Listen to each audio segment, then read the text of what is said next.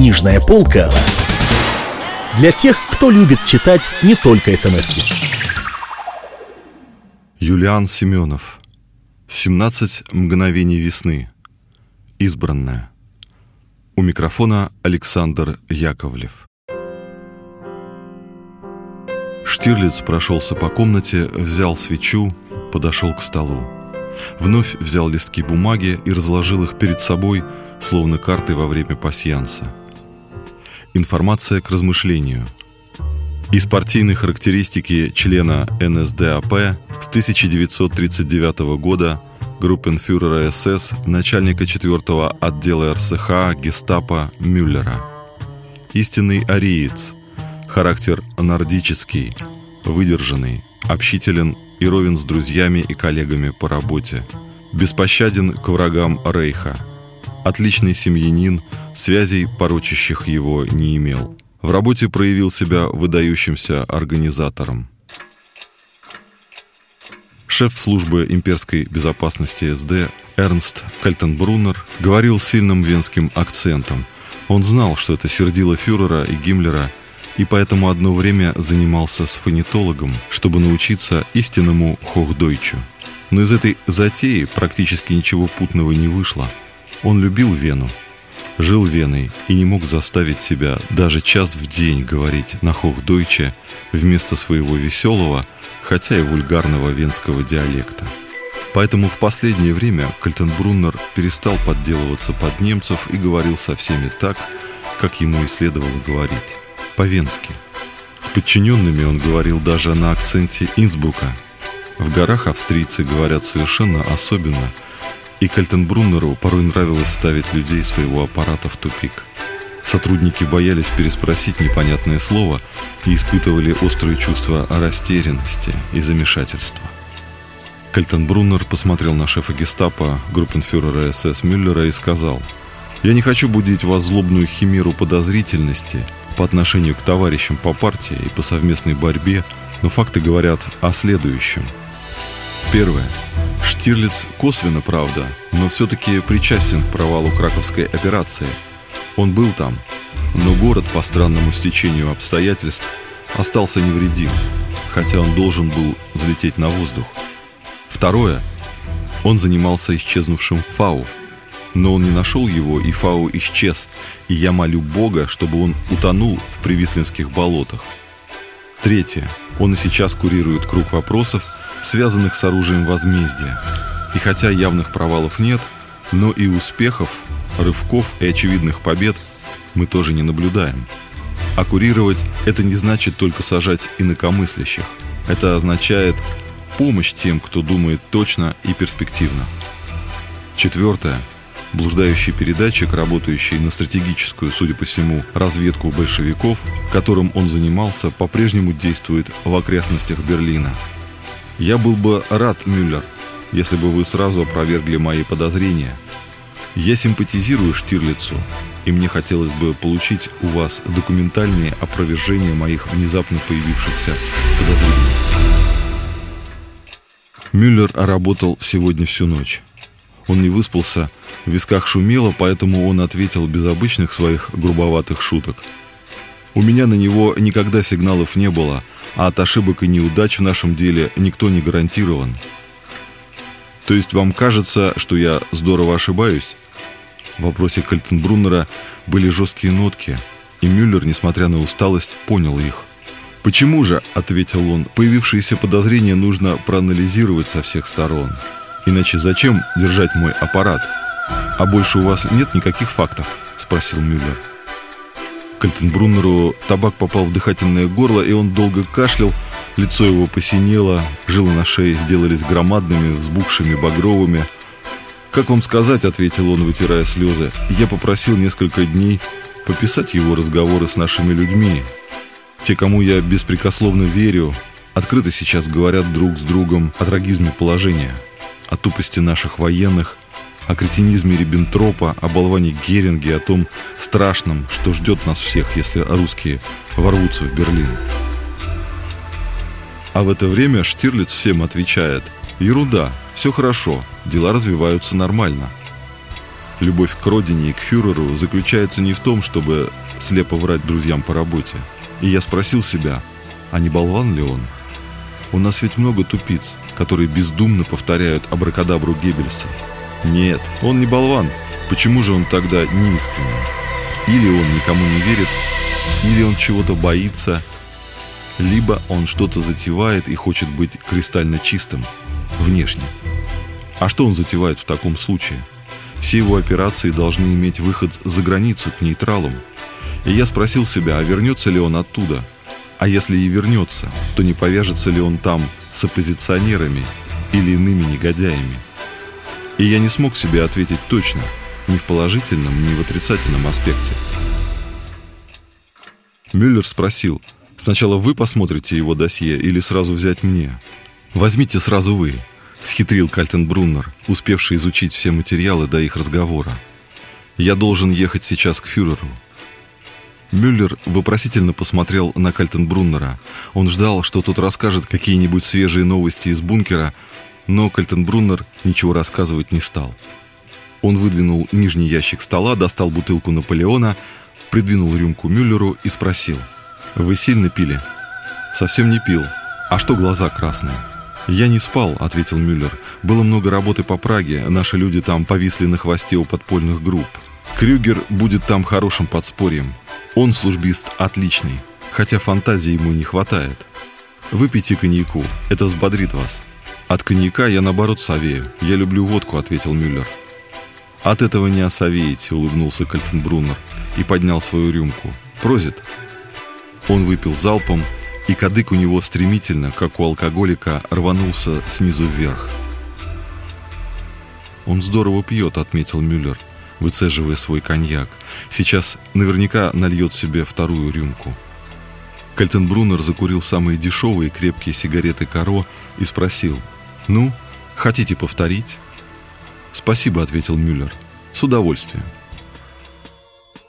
Информация к размышлению. Геббельс. Штирлиц отложил бумагу с рисунком толстой фигуры Геринга и придвинул к себе листок с профилем Геббельса. За похождение в Бабельсберге, где была расположена киностудия Арейха и где жили актрисы, Геббельса прозвали «Бабельсбергским бычком». В досье на него хранилась запись беседы фрау Геббельс с Герингом, когда рейхсминистр пропаганды был увлечен чешской актрисой Лидой Бааровой. Геринг тогда сказал его жене – он разобьет себе лоб из-за баб. Человек, отвечающий за нашу идеологию, сам позорит себя случайными связями. Фюрер рекомендовал фрау Геббельс развестись с мужем. «Я поддержу вас», — сказал он, «а вашему мужу до тех пор, пока он не научится вести себя, как подобает истинному национал-социалисту, человеку высокой морали и святого соблюдения долга перед семьей, я отказываю в личных встречах». Сейчас когда фронт приближался, все ушло на задний план. В январе этого года Гитлер приехал в дом Геббельса на день рождения. Он привез фрау Геббельс букетик цветов и сказал «Я прошу простить меня за опоздание, но я объехал весь Берлин, пока смог достать цветы. Гуляйтер Берлина, портайгеносса Геббельс, закрыл все цветочные магазины. В тотальной войне не нужны букеты». Когда через 40 минут Гитлер уехал, счастливая Магда Геббельс сказала «Герингом фюрер никогда бы не поехал». Берлин лежал в развалинах, фронт проходил в 140 километрах от столицы тысячелетнего рейха, а Магда Геббельс торжествовала свою победу, и ее муж стоял рядом. И лицо его было бледно от счастья. После шестилетнего перерыва фюрер приехал в его дом – Штирлиц нарисовал большой круг и стал неторопливо заштриховывать его четкими и очень ровными линиями. Он вспоминал сейчас все, относящееся к дневникам Геббельса. Он знал, что дневниками Геббельса интересовался рейхсфюрер и прилагал в свое время максимум усилий для того, чтобы как-то познакомиться с ними. Однажды Штирлицу удалось посмотреть фотокопию дневника, но только нескольких страниц – Память у него была феноменальная. Он зрительно фотографировал текст, запоминая его почти механически, без всяких усилий. В Англии эпидемия гриппа, записывал Гиббельс. Даже король болен. Хорошо бы эта эпидемия стала фатальной для Англии, но это слишком замечательно, чтобы быть правдой. 2 марта 43 года. Я не могу отдыхать до тех пор, пока все евреи не будут убраны из Берлина. После беседы со Шпеером в Оберзальцберге я поехал к Герингу, у него в подвале 25 тысяч бутылок шампанского. И это у национал-социалистов такое время. Геринг был одет в тунику, и от ее цвета у меня началась идиосинкразия. Но что делать? Надо его принимать таким, каков он есть. Это Геринг. Штирлиц вспомнил, как Гиммлер то же самое слово в слово сказал о Геббельсе. Это было в 1942 году – Геббельс жил тогда на даче, но не с семьей в большом доме, а в маленьком скромном коттеджике, построенном для работы. Коттедж стоял возле озера, и ограду можно было обойти по камышам. Воды там было по щиколотку, и пост охраны СС находился в стороне. Туда к нему приезжали актрисы. Они ехали на электричке и шли пешком через лес – Геббельс считал чрезмерной роскошью, недостойной национал-социалиста, возить к себе женщин на машине. Он сам проводил их через камыши, а после, под утро, когда охрана спала, выводил их. Гиммлер, конечно же, узнал об этом. Вот тогда-то он и сказал, «Нам придется принимать его таким, каков он есть». В этом же коттедже Геббельс завизировал указ, присланный ему из канцелярии Геринга, обязывающий берлинское гестапо уничтожить в трехдневный срок 60 тысяч евреев, работавших в промышленности. Именно здесь он написал письмо Адольфу Розенбергу, предлагая уничтожить 3 миллиона чехов вместо полутора миллионов, как было запланировано до этого. Именно здесь он подготовил план пропагандистской кампании по поводу уничтожения Ленинграда. Геринг говорил мне, продолжал Геббельс писать в своих дневниках, о том, что Африка нам не нужна. Нам надо думать о силе англо-американцев. Пусть мы потеряем Африку так или иначе. Это не важно. Геринг направил туда своего заместителя по Люфтваффе фельдмаршала Альберта Кесселеринга. Снова и снова он спрашивал меня – где же большевики берут резервы солдат и оружия? Он не недоумевал, как британская плутократия может сотрудничать сейчас с большевиками, особенно отмечая приветствие Черчилля по поводу 25-летия Красной Армии. Очень хорошо говорил об антибольшевистской пропаганде, и его впечатляли мои дальнейшие планы в этой области. Он, правда, апатичен, надо его взбодрить. Руководство без него невозможно. Это же Геринг. Чуть ниже Геббельс писал. Геринг говорит, наше поражение на Востоке эти сволочи-генералы объясняют условиями русской зимы. Это же ложь. Паулюс – герой. Да он же скоро будет выступать по московскому радио. Зачем же мы врем народу, что он погиб героем? Наш фюрер не отдыхал три года. Он ведет жизнь спартанца. Сидя в бункере, он не видит воздуха. Три года войны страшнее для него, чем 50 обычных лет, но он не хочет меня слушать. Фюрера надо освободить от командования армией. Как всегда во время кризисов в партии, его ближайшие соратники должны сплотиться вокруг него и спасти нацию. Геринг уже не тешит себя иллюзиями, что будет с нами, проиграем мы войну. Один еврейский вопрос чего стоит. А уничтожение славян – эта война кончится политическим крахом, согласился я с ним. Тут я ему предложил вместо комитета трех создать совет по делам обороны Рейха во главе с человеком, помогавшим фюреру в революции.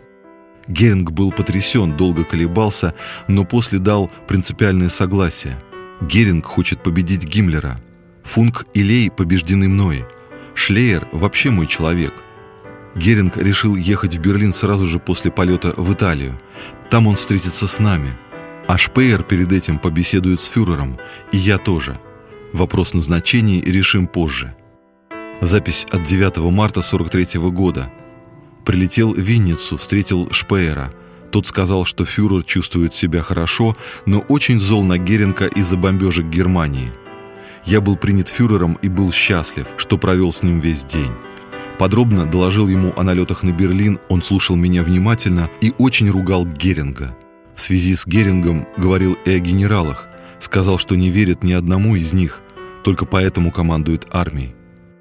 12 марта 43 года я приказал напечатать в нашей прессе английские требования репарации германскому народу в случае нашего поражения. Это потрясет немцев. Ни шага назад. Два часа ругался с Риббентропом, который требует считать Францию суверенной страной и не распространять на нее пропаганду партии. Слава богу, Геринг стал чаще появляться на людях. Его авторитет надо укреплять. 12 апреля 43 года выехал на конференцию, созванную Герингом по вопросу о кризисе руководства. Мы с Функом приехали в Фрейлассинг, и здесь у меня начался приступ. Я вызвал профессора Морелля, и он запретил мне ехать дальше. На конференции Заукель дрался против Шпеера. 20 апреля 43 года. Демонстрация в честь 54-летия фюрера – меня посетил Лей и рассказал о конференции в Оберзальцберге. Ему не понравилась атмосфера, он не верит, что Геринг может быть руководителем дел Рейха, так как он скомпрометирован авиацией и бомбежками. Фюрер рад, что у меня с Герингом наладились отношения, несмотря ни на что. Он считает, что когда партийные авторитеты объединены на благо Родины, от этого выигрывают только он и партия – Пришел Шпеер, считает, что Геринг устал, а Заукель болен паранойей. Ширах, как сказал фюрер, попал под влияние реакционеров из Вены и поэтому в своих выступлениях торпедирует идею тотальной войны. На этом месте дневник прерывался. Штирлиц скомкал листы с изображением Геринга и Геббельса, поджег их над пламенем свечи и бросил листки в камин. Поворошил чугунной кочергой – снова вернулся к столу и закурил. Да, Геббельс явно провоцировал Геринга, а в своем дневнике он писал для себя и для потомства, слишком хитро, и вылезло все наружу. Но он истерик, он это не очень-то ловко делает. Видимо, лишний раз проявлял свою любовь к фюреру. Не было ли у него беседы с Гиммлером, когда он так дипломатично заболел и не приехал на конференцию – идею которой сам же и подбросил Герингу. Штирлиц придвинул к себе два оставшихся листка – Гиммлер и Борман. Геринга и Геббельса я исключаю. Геринг, видимо, на переговоры мог бы пойти, но он в опале. Он никому не верит, он лишен политической силы. Геббельс – нет, этот не пойдет. Он фанатичен, он будет стоять до конца – один из двух – Гиммлер или Борман. На кого же из них ставить? На Гиммлера? Видимо, он никогда не сможет пойти на переговоры. Он знает, какой ненавистью окружено его имя. Да, на Гиммлера. Но Штирлиц еще не знал, как сильно он ошибался в этот момент.